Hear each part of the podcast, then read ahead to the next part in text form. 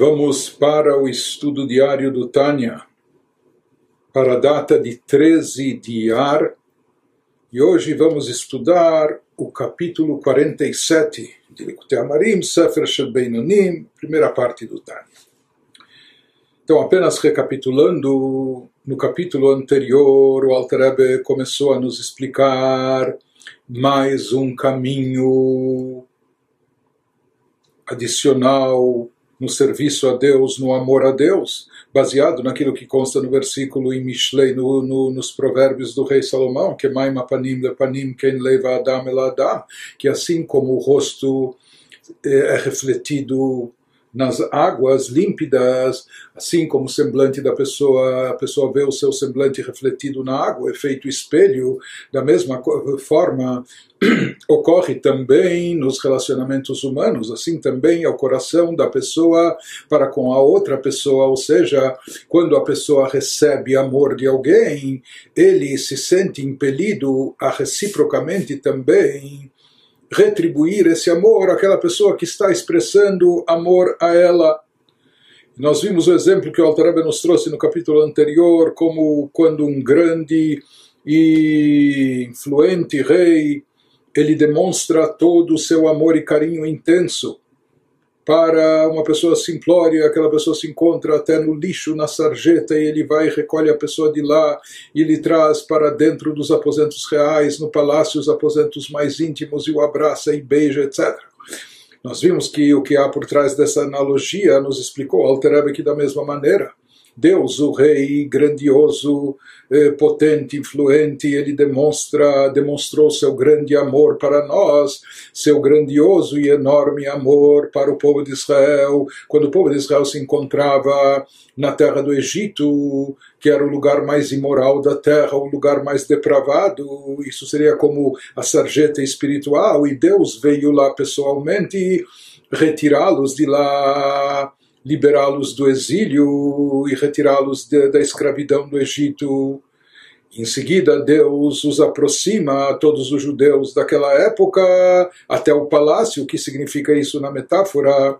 Seja, Deus eh, nos abraça, nos beija através disso que Ele nos outorga a Torá no Monte Sinai, após o êxodo, e nos dá a possibilidade de cumprimento das mitzvot, que nós vemos que, vimos que no exemplo eh, isso está simbolizado no abraço e o estudo da Torá, que seria como os beijos boca a boca. E essa unificação nós vimos que ela tem, ela, ela ocorre até mesmo com a pessoa mais simples, ou até aquela pessoa que não é erudita, etc. Ou seja, mesmo que nós estejamos nessa condição de pessoas, de cidadãos simples, comuns, ou pessoas até muito simplórias, ou que estão até num nível espiritual muito baixo, sujo, mas nós temos essa possibilidade, ou seja, que Deus, na sua bondade, assim como ele fez conosco após a saída do Egito, nos entregando a Torá e Mitzvot, com isso ele nos deu nos concedeu meios de nos unificarmos a Ele e Ele se unifica conosco. No capítulo passado ele nos explicou quando a pessoa se conscientizar disso, isso vai despertar reciprocamente no seu coração um grande amor a Deus. A pessoa vai se sentir impelida a retribuir esse amor a Deus, porque quando ele vê Deus na sua na sua magnitude, ele, por assim dizer, se rebaixa até nós na, na condição ou nas condições espirituais baixas que nos encontramos e de lá das alturas celestiais, por assim dizer, dos níveis mais elevados, Deus nos dá essa possibilidade de unificação com Ele, em forma, metaforicamente falando, de beijo, de abraço, ou seja, por intermédio de Torah e Mitzvot. Então isso deve despertar dentro de nós sem a gente ter merecido, porque eu mereço isso, não é? mas independente de merecimento, isso ocorre, então isso deve despertar dentro de nós um amor muito intenso para Deus, de forma recíproca, querendo retribuir esse carinho, essa atenção que Ele, na sua grandiosidade, nos proporciona, apesar da nossa baixeza, da nossa insignificância. Isso ele vai continuar elaborando também nos capítulos seguintes.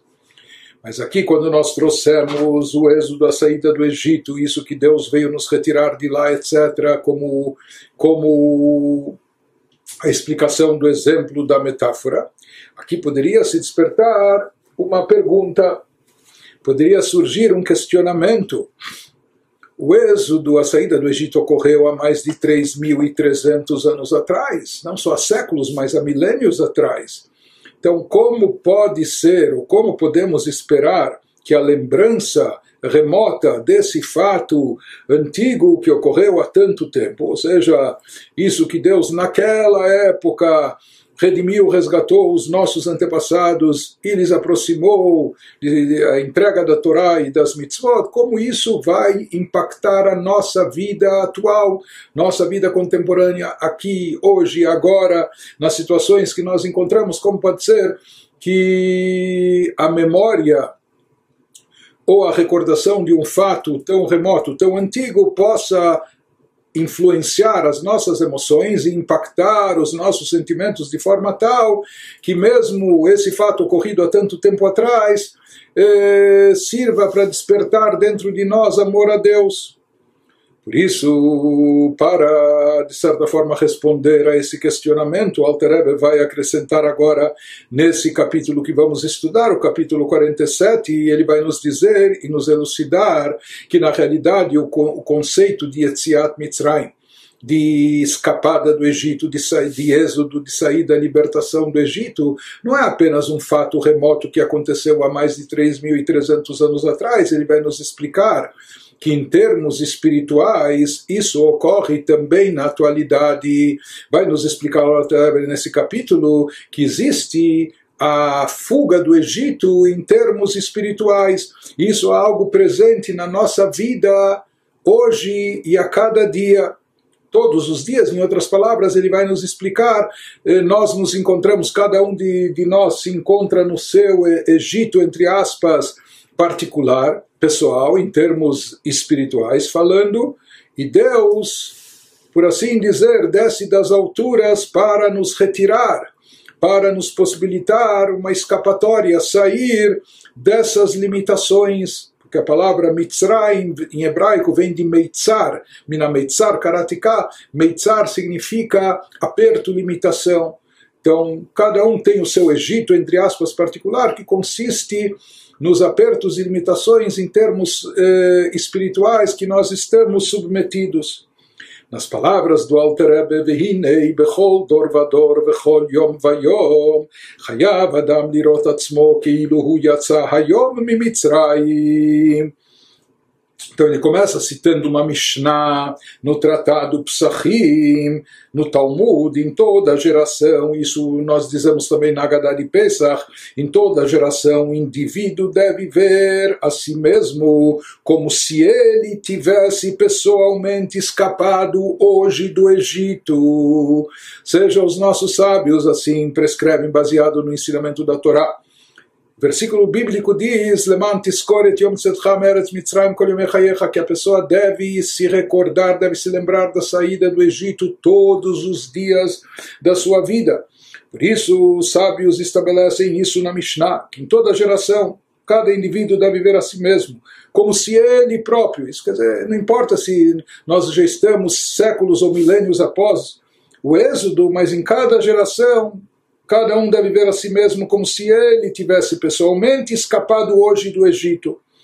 E não só em cada geração nós devemos sentir e perceber isso, mas acrescento Alter Ebe, mas todo dia.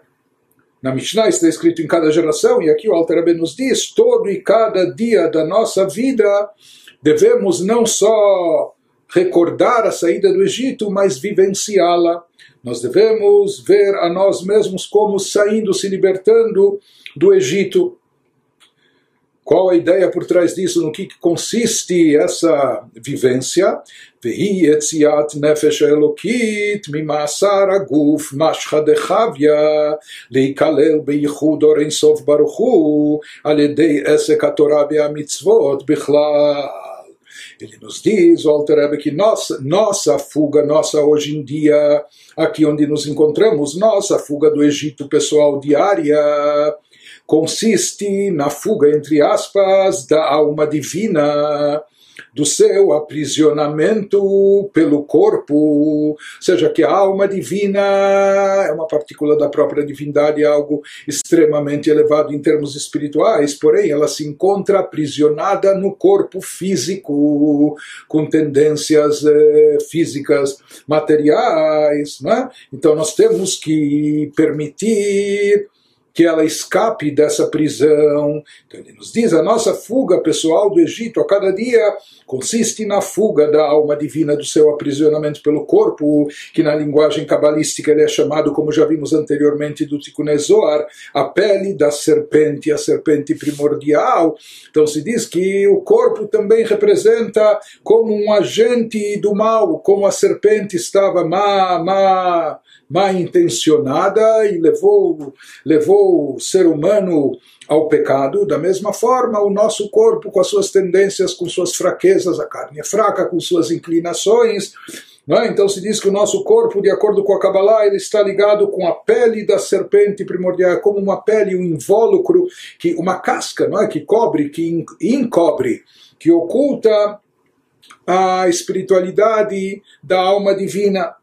Então, nisso consiste a nossa fuga do Egito, a fuga da alma divina do aprisionamento sobre o corpo, quando ela consegue escapar para poder, para ser absorvida na abençoada luz infinita, unificando-se com ela, para que a alma divina possa voltar a se reunificar de forma revelada com a abençoada luz infinita. Em outras palavras, nos diz o Alter Rebbe que esse conceito de libertação do Egito a cada dia da nossa vida é algo espiritual, e conforme a gente já comentou e explicou no capítulo 37, que uma vez que a alma divina, que é uma entidade espiritual elevadíssima, quando ela se encontra aqui no plano, no plano físico, corpóreo, ela se encontra enclausurada, ela está como no exílio, ela está presa. Para ela isso é uma prisão, uma, é uma escravidão. Por isso se diz que a presença da alma aqui no corpo físico, no mundo material, se assemelha ao Galut Mitzrayim, a nossa, a nossa situação quando estávamos no exílio, na escravidão no Egito. Por isso, ele nos fala, e mais do que isso, assim como o Egito, como nós explicamos, não era apenas a prisão, a escravidão, mas eles estavam no lugar mais imoral e depravado da terra. Da mesma forma, em relação à alma divina, o corpo, com seus interesses, com suas necessidades, com seus desejos e paixões nesse mundo materialista, também, como nós falamos, é a pele da serpente, é uma casca, uma crosta, uma casca grossa que encobre e oculta sobre a divindade. Faz parte das clipot, das chamadas cascas opostas à divindade. Porém, aqui ele nos fala que Deus dá força para a pessoa, para a pessoa poder escapar desse aprisionamento, conseguir quebrar essas cascas grossas, conseguir se libertar dessa prisão, desse exílio, libertar a sua alma divina e, voltar, e, e, se elevar para o plano espiritual, se absorvendo na divindade e na luz infinita de Deus.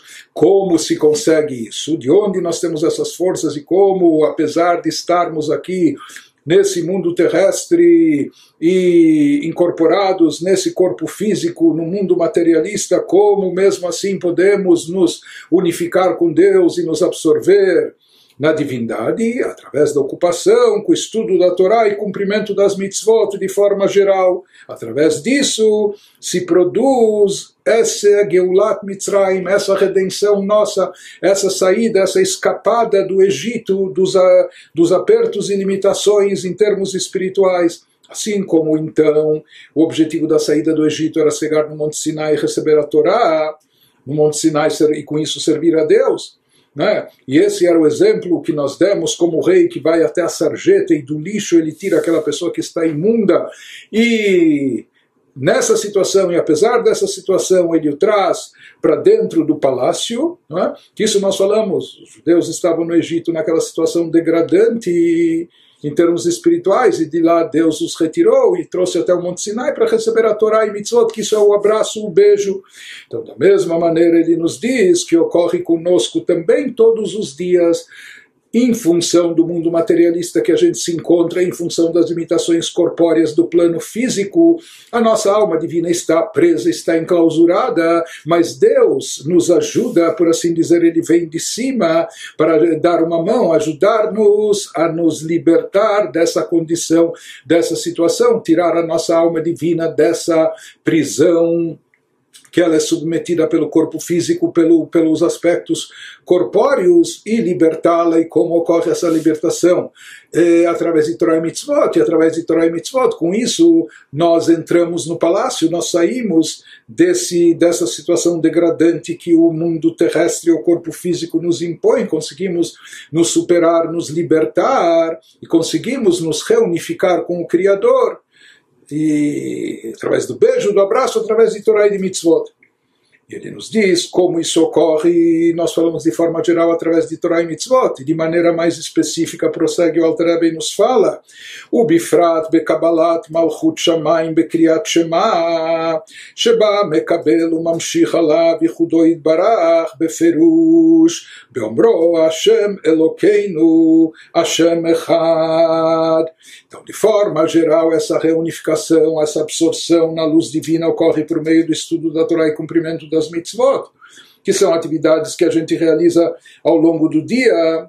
Então, eh, por que, que ocorre essa libertação através de Torá e mitzvot? Visto que a Torá e as mitzvot fazem a luz infinita de Deus repousar sobre a nossa alma. A gente já falou sobre isso no capítulo anterior, mas ele nos diz, além disso, a fuga de Mitzrayim, do Mitzrayim espiritual, do Egito espiritual, ocorre particularmente quando a pessoa, de modo consciente, aceita sobre si a autoridade soberana de Deus, conforme descrito no Talmud, no Tratado de Brachot. E qual é o momento da gente aceitar essa subordinação a Deus, de se conscientizar disso?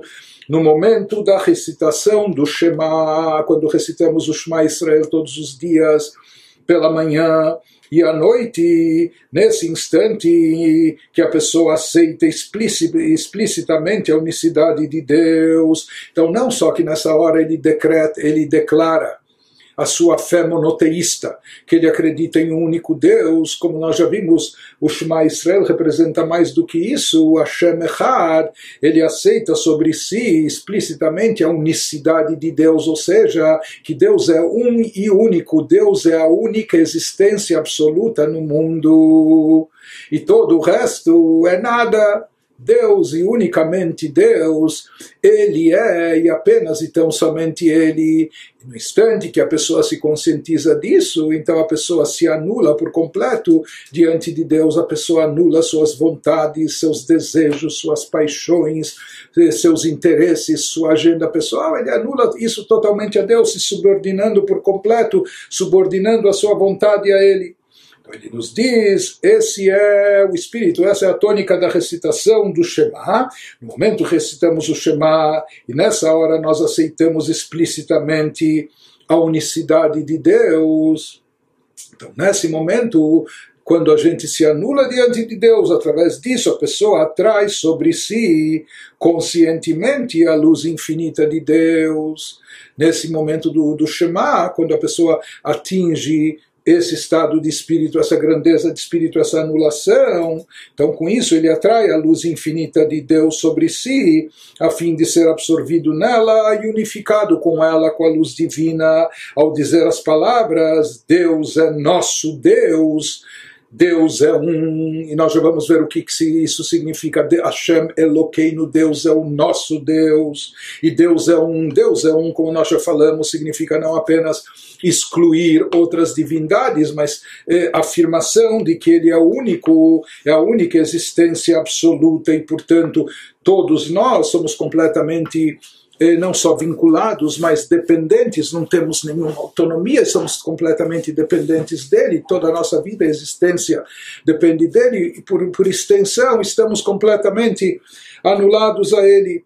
E o significado de Hashem Eloqueino, Deus é nosso Deus, significa que Deus é nosso Deus, Deus está conosco, Deus está dentro de nós, a divindade está dentro de nós, isso significa, isso é Deus nosso Deus, isso, isso é o significado do que nós dissemos, da pessoa ser absorvida na divindade e atrair a luz divina sobre si, isso ocorre particularmente nesses momentos especiais do dia, que são momentos de aceitação, momentos auspiciosos, e através desse instrumento poderoso que é a recitação do Shema, essa mitzvah especial do Shema Israel, com tudo que ela, que ela desencadeia. De qualquer forma que ele nos explica o alcance espiritual da leitura do Shema, dizendo que através da leitura do Shema a alma da pessoa se absorve e se unifica com a luz divina infinita, porque no momento que a pessoa se subordina a Deus, se anula a Deus, eh, se conscientizando da unicidade de Deus, o quanto Deus é o ser único e absoluto, como nós dissemos, a única existência eh, absoluta, então, quando a pessoa declara isso, então com isso Hashem Eloqueinu, ele traz Hashem, Deus, que seja Eloqueinu, nosso Deus, ou seja, que a divindade esteja dentro de nós. Então, com essa aceitação, a pessoa atrai a luz divina sobre si e ele próprio também se unifica com Deus, é absorvido dentro da divindade. Isso significa Deus nosso Deus, que Deus está conosco, Deus é nosso, não é que ele pertence a nós, nós pertencemos a ele. Deus é nosso, ele está conosco, está dentro de nós, e por extensão nós somos, estamos absorvidos, só subordinados, anulados dentro da divindade. Então, esse Eloqueino se assemelha, como ele vai nos explicar em seguida, aquilo que nós falamos na liturgia e já comentamos anteriormente, Eloquei Abraham, Eloquei Yitzhak, o Deus de Abraham, o Deus de Yitzhak, Deus de Jacob. Mas Deus é Deus de todo mundo, então por que, que se fala Deus de Abraham e Yitzhak? Por quê? Porque Abraão, Isaac e Jacob, os patriarcas, chegaram a um nível espiritual tão elevado. Eles eram as chamadas carruagens, veículos para Deus. O veículo não tem vontade própria, segue para onde o condutor deseja. Eles também se anularam por completo diante de Deus e não tinham suas vontades, eh, sua agenda particular, não tinham suas vontades pessoais, o que interessava, importava para eles era unicamente a vontade de Deus. Por isso a divindade, eles se anularam de tal forma que a divindade se incorporou neles, estava presente dentro deles, por isso se fala Deus de Abraão. A divindade estava em Abraão, Deus, Deus está em todo lugar, onipresente Deus de todo mundo. Mas nesses indivíduos, pela sua grandeza espiritual, a divindade estava unificada, associada com eles eh, perfeitamente, integralmente. Da mesma forma, nós falamos, para nós mesmo que isso não aconteça o tempo todo, como nos patriarcas, mas em momentos especiais, como na recitação do Shema, então a gente também diz Hashem Eloqueino, Deus nosso Deus, ou seja, a divindade está dentro de nós. Então isso ocorre a cada dia quando o Yehudi recita o Kriyat Shema, a leitura do Shema e recebe sobre si o jugo divino, a subordinação a Deus, se anulando a Deus, se envolvendo na luz divina. Então Deus é o seu Deus, Deus está dentro de si, dentro dele. Prossegue o Alter apenas dizendo, Rakshe Avraham zachal הזה במעשיו והילוכו בקודש ממדרגה למדרגה, כמו שכתוב וישא אברהם הלוך ונסוע וגומר, אבל אנחנו ירושה ומתנה היא לנו. Apenas ele nos diz Conforme explicado acima, nós explicamos no capítulo anterior aquela frase que Deus é nosso Deus, representa uma associação pessoal com o Todo-Poderoso, a exemplo do que aconteceu com os patriarcas, como a expressa em o Deus de Abraão, etc. Porque quando a pessoa aceita sobre si a autoridade soberana de Deus, o que acontece, isso é o que expressa, o que deve se expressar e acontecer na hora do Shema, o ego da pessoa é anulado então ela é absorvida na unicidade da abençoada luz infinita, como era Abraham todos os dias da vida dele. Contudo, diferentemente de nós, Abraham, como os outros patriarcas, mereceu essa associação pessoal com Deus. Não foi através de, de Torah e Mitzvot, porque Torah e Mitzvot ainda não tinham sido oficialmente entregues.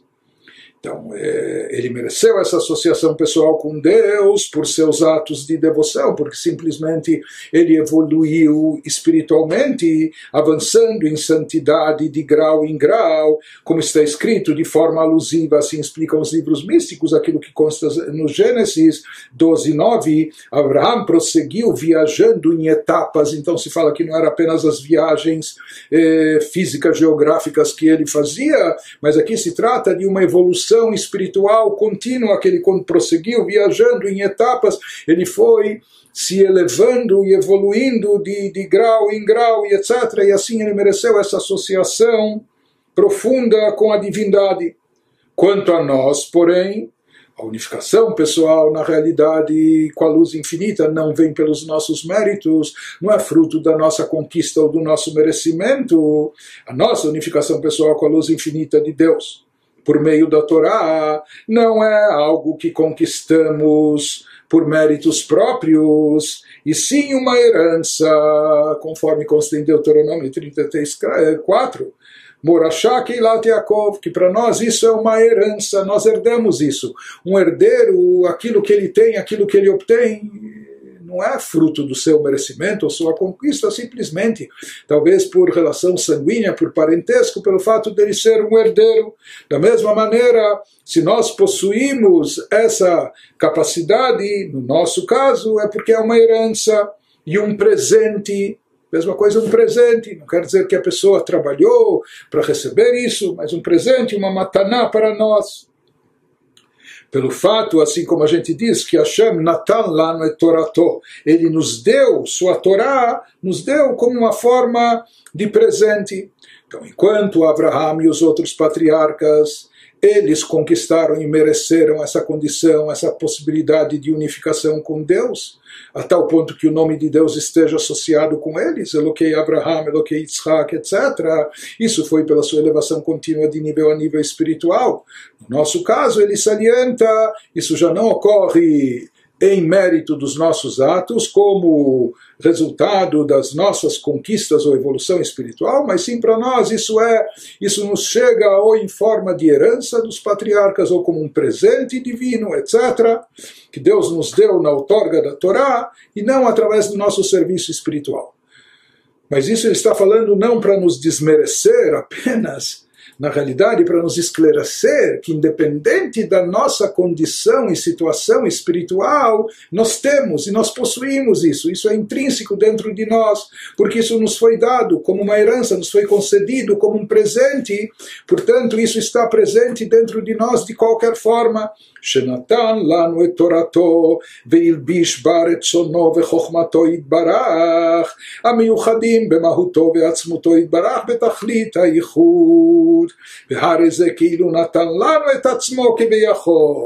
Então ele nos diz como nós possuímos isso, através disso que recebemos a Torá. E ele, Deus, implantou na Torá a sua vontade e sabedoria abençoadas, que estão totalmente unidas com sua própria essência e ser, como já falamos várias vezes, que Deus e sua sabedoria são uma coisa só, ele e sua vontade são uma coisa só, onde está a vontade, lá está a essência, então quando ele nos deu a Torá, mitzvot, sabedoria e vontade divina, ele nos entregou a sua própria essência e ser. E a sua essência está presente na Torá em união absoluta. Portanto, no momento que a gente se ocupa de Torá e Mitzvot, é como se Ele mesmo, Deus, se desse a nós quando Ele nos deu a Torá. Não é apenas que Ele nos deu a Torá, o seu, o seu livro preferido. Não, a Torá expressa a vontade de Deus, a sabedoria divina. A essência de Deus está embutida na Torá e Mitzvot. Portanto, quando Ele nos entregou Torá e Mitzvot, é como se Ele mesmo se desse a nós, se entregou a nós por assim dizer, conforme ele vai nos explicar a seguir, trazendo do Zohar. Fala o Alter Rebbe na sequência, como os Katubezor Akadosh, Al Pasuk Veikhuni Truma, Deli Klomar Oti, Behabel Elememar Utruma. ויקחו לי ותרומה אלא משום דכל אחד עיין שם היטב.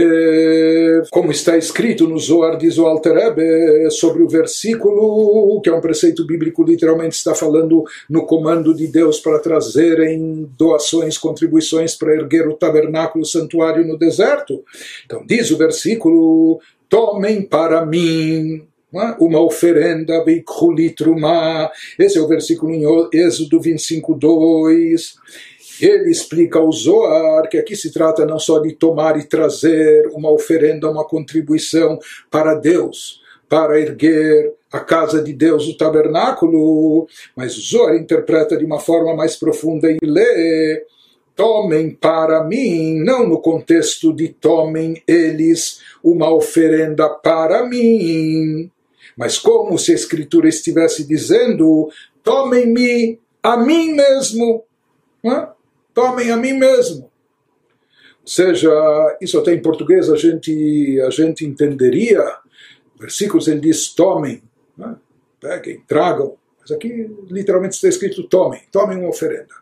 Para mim, tomem uma oferenda a mim.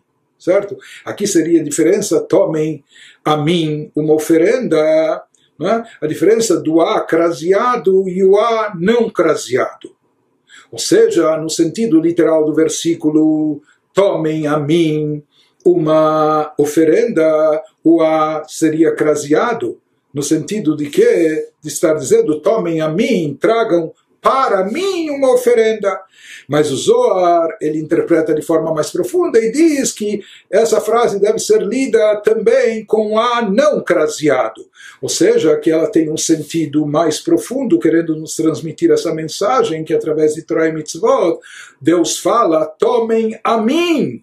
Vocês, através de Torah Mitzvot, saibam que vocês estão tomando a mim mesmo, Deus fala. Né? Eu estou na mão de vocês, eu estou me entregando a vocês, vocês estão tomando e captando a minha própria essência, o A aqui não craseado. Tomem a mim. Né? E ele nos diz, esse seria o sentido daquilo que fala o Zoar. Em seguida, ele pergunta, e isso como ocorre? O Zoar prossegue lá e explica, tomem a mim vocês saibam, Deus como está eh, nos conscientizando, saibam que at através de Torah e Mitzvot vocês estão tomando a mim mesmo, assim fala Deus. Não é? E o Zohar continua e explica que a palavra trumá, oferenda, que consta na Torá, essa palavra trumá em hebraico, as suas letras compõem a palavra Torá mais a letra Mem. Trumá pode ser dividido, se compondo com a palavra Torá, mais a letra Mem. E diz o Zohar, isso significa o valor numérico da letra Mem é 40, e ele nos fala que Deus está dizendo: tomem a mim, saibam que vocês estão tomando a mim mesmo, a minha própria essência, como através da Torá que foi dada e entregue em 40 dias. Isso é Trumá, isso é oferenda, Trumá, Torá Mem, que quando vocês estão tomando a Torá, se dedicando a ela, estudando a Torá, cumprindo-a, praticando as mitzvot. Com isso vocês estão tomando a mim através da Torá que foi dada em 40 dias. Isso que ele nos diz. Em seguida, o Zohar fala: bom, se é, ele prossegue analisando o versículo na forma profunda, se é assim que o versículo quer dizer que Deus nos fala, nos alerta, saibam, veikuli, trumá, vocês estão tomando a mim, então parece que são duas coisas. Então o versículo está dizendo: se saibam que através de Torah e Mitzvot vocês estão tomando a mim. O trumá e a oferenda, a contribuição deveria ser outra coisa. Então deveria ter uma, uma conjunção aditiva no meio, a letra Vav em hebraico. Vocês estão tomando a mim e tragam uma oferenda. Então Zohar pergunta então se de acordo com essa leitura não se deveria colocar a conjunção e entre a primeira e a segunda metade da frase, como dizendo, como se Deus estivesse dizendo: tomem-me, tomem a mim, e além disso, e tomem uma oferenda. E o Zohar esclarece, não, na verdade a omissão do e, da conjunção e na frase tomem-me Então Zohar fala, tomem-me uma, tomem-me direto uma oferenda. Essa omissão é, proposit, é proposital e tem a finalidade de indicar que me tomem a mim, Deus. Isso é uma oferenda, isso é a truma mitzvah, que isso são absolutamente uma coisa só, sem nenhuma separação. Ou seja, que na hora que nós estamos, por assim dizer, tomando a Deus, deliclomaroti, então ele nos fala que isso é uma coisa só, esse, essa oferenda, quando nós estamos nos unificando a ele, e ele conclui esse parágrafo dizendo, veja ali no Zohar com atenção, então entenda-se, aprofunde no que o Zohar está nos explicando, nos esclarecendo aqui. De qualquer forma, continua Rebbe nos diz, Veze Shekatuf. Isso também é o que nós dizemos na liturgia, nas nossas rezas, nas festas. ותיתן לנו השם אלוקינו אלוקינו באהבה וכולי כי באור פניך נתת לנו השם אלוקינו וכולי Ele fala, por isso nós dizemos na liturgia, e nos deste Deus, nosso Deus, com amor, nós agradecemos. Parece que deu pelo que Deus nos deu, não é? E nos deste Deus, nosso Deus, com amor. Aqui o Alter está dizendo, sabe qual é o significado disso? Nós estamos agradecendo a Ele, a Deus, por, pelo quê? E nos deste Deus a possibilidade de ser nosso Deus. O que quer dizer nosso Deus? Não é exclusividade, só nosso e não de outros. Mas como nós falamos, nosso Deus, que Deus esteja dentro de nós, que Deus esteja conosco bem dentro de nós. Então esse é o nosso agradecimento, o nosso louvor a Deus, que Ele com a Havá nos deu essa possibilidade e nos deste Deus nosso Deus com amor, que Ele, com seu amor a nós, nos deu essa possibilidade dele ser o nosso Deus, dele estar dentro de nós, de nós nos unificarmos e nos absorvermos na divindade. E a mesma coisa quando nós falamos também na liturgia, na reza da Amidá, pois com, tu, com a luz do teu semblante, nós agradecemos a Deus que com a luz do teu semblante nos deste Deus nosso Deus. Por que, que a gente repete? Como nós falamos aqui, não há exclusividade. Por que, que dizer Deus nosso Deus? Ele é Deus de todo mundo. Mas esse é o sentido de agradecimento e de louvor, pois com a luz do teu semblante nos deste Hashem você nos deu, Deus, você nos deu o quê? Deus, nosso Deus, a possibilidade de ser nosso Deus, ou seja, de termos divindade dentro de nós, de termos divindade eh, bem junto de nós, conosco, através da Torá e etc. Então, esse é o significado dessas liturgias e esse é o significado daquilo que nós estamos dizendo que a pessoa, através de Torah Mitzvot, ou particularmente no momento da recitação do Shema, etc., ela tem essa possibilidade de se unificar com Deus, e com isso ela se liberta de todos, de todas as limitações físicas, corpóreas, materiais, ela consegue escapar, fugir, por assim dizer, do seu Egito pessoal, e chegar dentro do palácio e se abraçar e beijar o rei.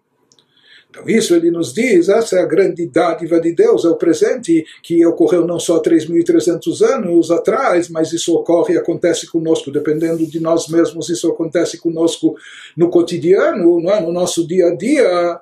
Eh, Hashem Eloqueino, que a gente possa incorporar divindade dentro de nós, Deus, nosso Deus. Exemplo como Abraham conseguiu, Yitzhak conseguiu, eles conseguiram a vida toda, nós podemos conseguir em alguns momentos especiais. Prossegue o Alterebe, isso é algo tão forte e poderoso que está no alcance de cada um de nós, de certa forma sem limitação. Basta querer, aqui basta querer para poder. אלא זה אין מונע לנו מדבקות הנפש בייחודו ואורו יתברך, אלא רצון. שאם אין האדם רוצה כלל חס ושלום לדופקה בו כולי, אבל מיד שרוצה הוא מקבל, הוא ממשיך עליו אלוקותו יתברך ואומר השם אלוקינו. השם אחד, הרי ממילא נכללת נפשו בייחודו יתברך דרוח הייתה רוח והמשיך רוח. Consequentemente, uma vez que essa oportunidade de unificação com Deus foi dada a todos nós, isso, como nós dissemos, independente do nosso mérito, condição, etc., mas nos foi dada como herança e presente que não precisamos merecer. Então nós temos essa habilidade, nós temos essa possibilidade e capacidade sempre. Então nada além da nossa vontade nos impede de ligar nossa alma à unicidade e luz de Deus. Basta a pessoa querer, como dissemos. Então, eh, não é aqui. Querer é poder, a pessoa pode. Então ele precisa apenas querer, porque esse poder, na verdade, não vem dela. Não é que ela conquistou, obteve, independe da sua condição, dos seus méritos. Como nós dissemos, isso ela já, já, ela já pode, ela já possui como herança ou como presente. Então basta ela querer. Pois se a pessoa não quiser se ligar a ele, a Deus, de modo algum, Deus nos livre, tem livre-arbítrio para isso. Pessoa cismar que ela não quer, então por mais que ela pode, ela é capaz, ela tem todos os recursos. Se ela não quiser, Deus não interfere no seu livre-arbítrio. Porém, por outro lado, ele nos diz Assim que a pessoa deseja, aceita e atrai para si a divindade, dizendo Deus é nosso Deus, ou seja, que eu quero estar associado com Ele, integrado dentro dele, absorvido nele, subordinado a Ele. Deus é nosso Deus, Deus é um.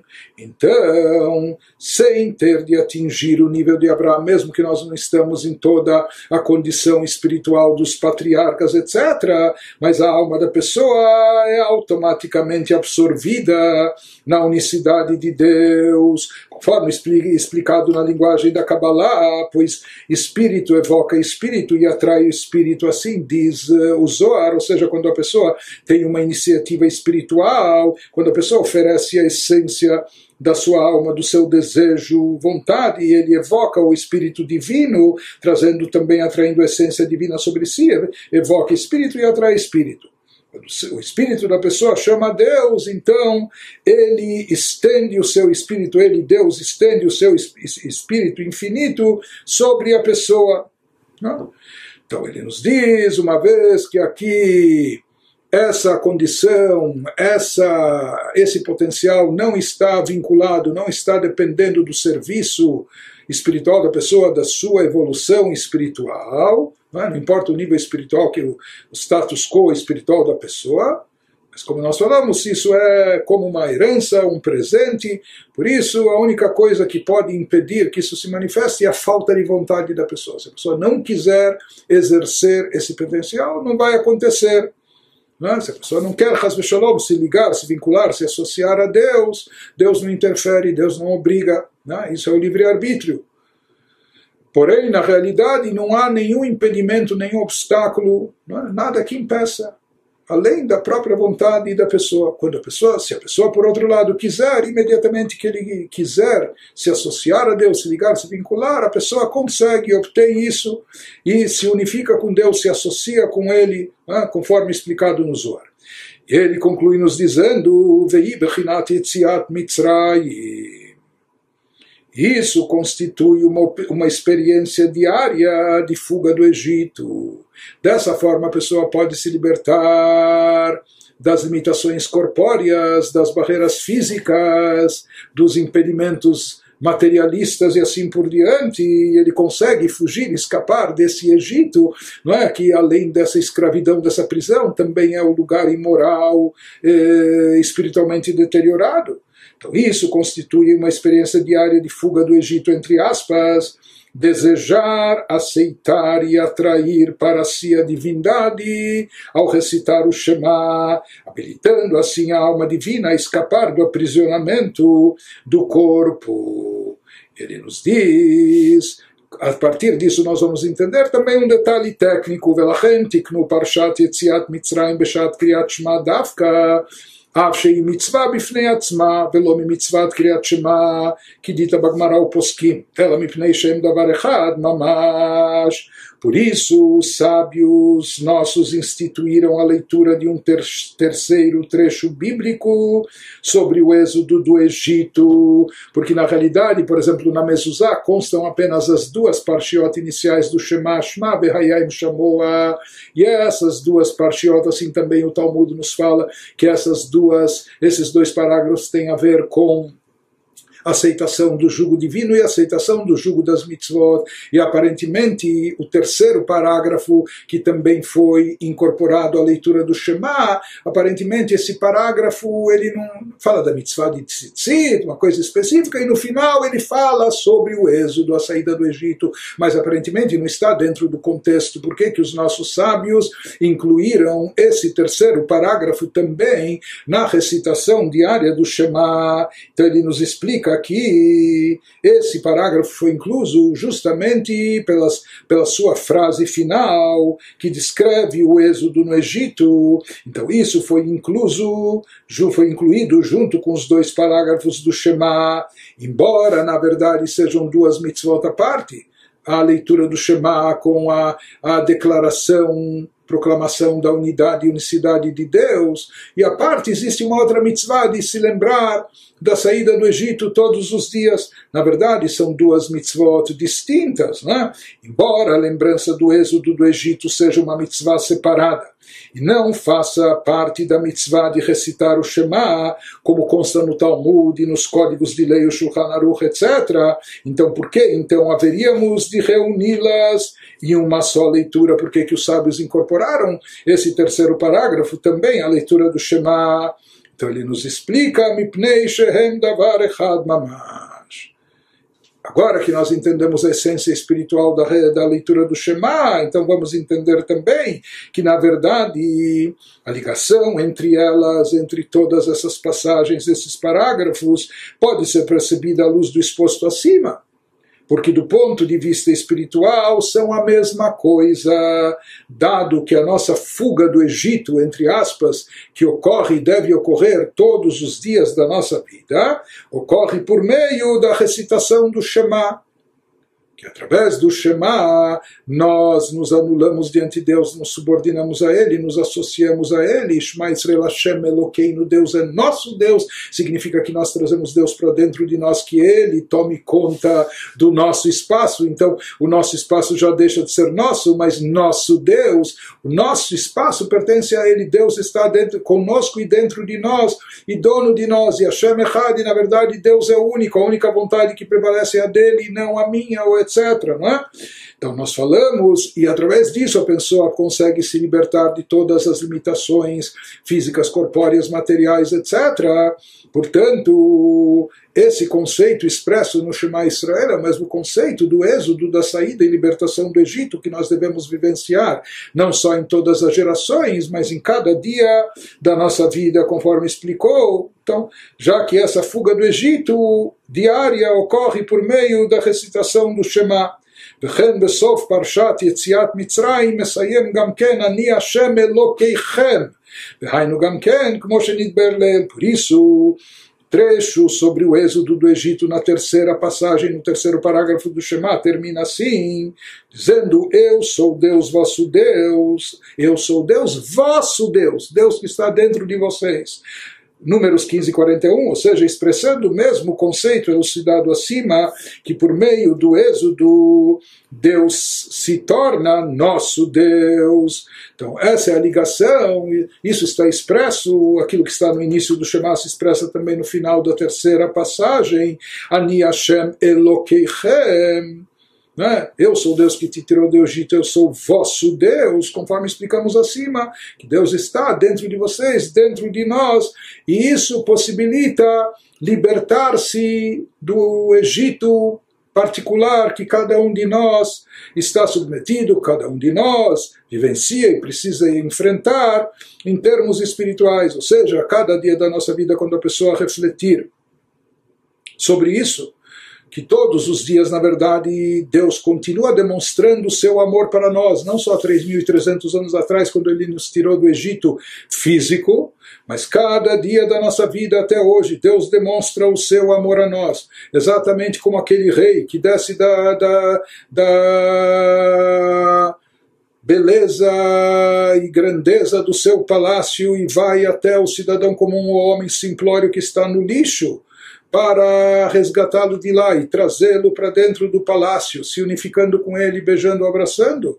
Então ele diz, isso acontece com cada um de nós cada dia, desde que queiramos, ou seja, que Deus também, ele, por assim dizer, desce das alturas celestiais e nos dá essa força, essa habilidade de nos libertarmos, de sairmos desse lixo em termos espirituais, de sairmos dessa prisão que o corpo nos subjuga, nos submete, é? a chamada casca da serpente, as costas, as, as cascas grossas eh, físicas, materiais que nos envolvem, mas ele nos dá a possibilidade de se libertar de tudo isso, ele nos estende a mão, possibilitando inclusive que a gente se unifique com ele. Quando a pessoa se lembrar disso, se conscientizar disso, então isso vai despertar aquele amor que ele começou a nos explicar no capítulo anterior, que é o amor recíproco, o amor de retribuir, quando a pessoa percebe todo o amor e carinho que o ser grandioso, mas ainda que Deus está expressando e demonstrando a nós, então a pessoa também se vê impelida a retribuir e expressar esse amor, conforme ele vai continuar nos explicando na sequência também nos dois capítulos seguintes.